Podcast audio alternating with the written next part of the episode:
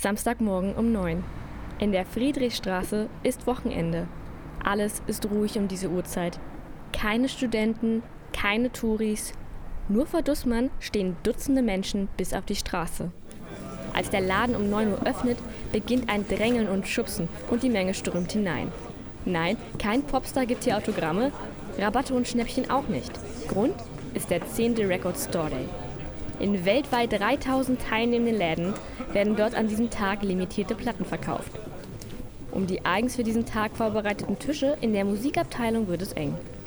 Dicht aneinander gedrängt blättern die Vinylsammler durch die unsortierten Plattenkisten auf der Suche nach Raritäten. Prince, Madonna. Shostakovich. Shostakovich ist mir noch nicht untergekommen. Ja, ich noch nicht. Habe ich alles noch nicht gesehen. Ich suche Jazzalben. Das ist alles da hinten. Was ist so? Dieses, es gibt so ein Thelonious Monk Album. Guck. Hard Thing. Hier ist der Mensch wieder Jäger und Sammler. Ellenbogen sind gefragt. Und wer nicht schnell genug ist oder nicht aufpasst, hat Pech. Ich hatte eine ganz rare David Bowie in der Hand. Ich habe nicht geschnallt, dass es David Bowie war, das war, weil die ganz weiß waren, habe die aus der Hand gegeben und der Typ ist sofort zur Kasse gerannt damit. Wirklich, ich habe noch gesagt, halt! Nein, nein, nein. Bei mir wurde wirklich diese hier so von, aus der Hand gerissen von einer, die sagte, wollte ich auch haben. Und dreht sich um. Nach nicht einmal einer Stunde sind es nur noch eine Handvoll Suchender. Die meisten sind fündig geworden und haben den Laden wieder verlassen. Weiter geht es in Schöneberg, bei Dodo Beach, für den der Record Store Day etwas Besonderes ist, meint Besitzer Stefan. Du siehst, was hier los ist. Also wir machen an so einem Tag, also abgesehen davon, dass es natürlich ein super Volksfest ist mit Bands etc., was wir hier dann ausrichten, führen uns diese besonderen Veröffentlichungen halt dazu, dass die Hütte voll ist und wir einen Umsatz machen wie sonst an keinem anderen Tag des Jahres, um es mal ganz einfach zu sagen. Der Andrang ist groß. Der Gehweg ist voll von Leuten. Auf einer improvisierten Bühne auf einem gemieteten Umzugswagen spielt die Band Abai. Vor dem Laden stehen Bänke und sogar Dixie-Toiletten wurden aufgestellt. Bier wird an Ständen verkauft. Die Stimmung ist entspannt. Die Leute trinken und unterhalten sich. Zwar ist auch der Laden gut gefüllt, aber die raren Platten werden jedoch fast zur Nebensache. Äh, tatsächlich eigentlich wegen äh, Aido, weil der gleich spielt.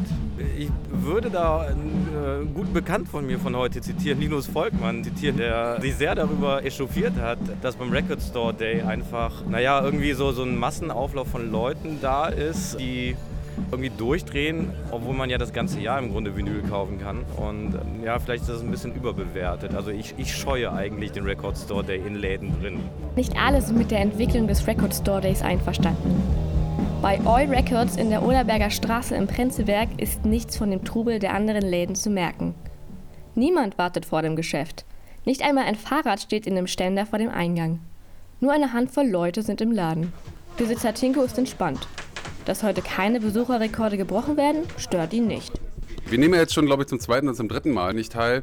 Hauptgründe sind eigentlich, dass die Grundidee vom Record Store Day obsolet geworden ist, weil eh jede Woche jede Menge einfach wirklich geiles Zeug rauskommt. So. Das zweite ist, und das hängt damit zusammen, dass eben da seit ein paar Jahren die Majors wirklich massiv draufgesprungen sind und da zum Teil auch Schwachsinn, in, zumindest in unseren Augen, rausbringen. Dann ist es so, dass wir die Erfahrung gemacht haben bei uns am Record Store Day selber, dass unsere Stammkunden wegbleiben, weil dann irgendwie so viel los ist und das sind aber dann alles Leute, die kommen einmal im Jahr, die grasen dann irgendwie alle Plattenläden in der Umgebung ab und kommen dann nie wieder. Und das ist mir alles viel zu kommerziell. Bei uns ist jeden Tag Record Store. Eine Illusion wurde genommen. Den Plattensammler gibt es nicht. Der Umgang mit Vinyl ist von Mensch zu Mensch unterschiedlich. Und so ist das Medium Vinyl wie kein anderes gefangen zwischen Kommerz und Authentizität, sowie zwischen analog und digital.